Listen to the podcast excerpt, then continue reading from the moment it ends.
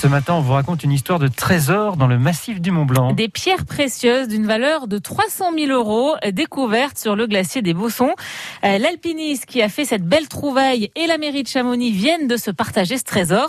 Euh, des saphirs, des émeraudes qui euh, proviendraient du crash d'un avion indien en 1966. Il n'y avait pas eu de survivants.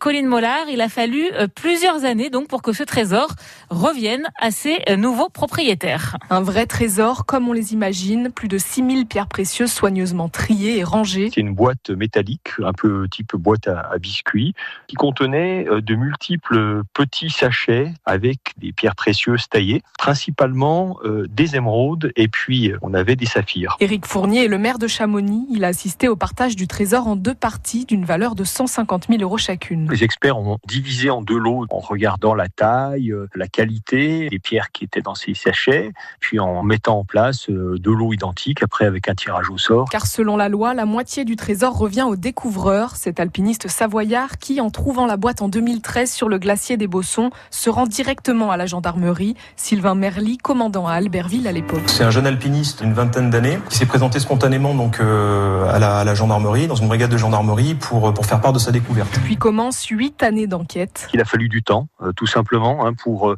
remonter, euh, expertiser, analyser pour avoir les réponses. On est aussi sur un contexte international, euh, demander des explications au niveau euh, des personnes qui étaient dans l'avion, de leurs héritiers. Tout ça a pris du temps et évidemment il y a eu plusieurs demandes revendiquant la propriété de ces pierres.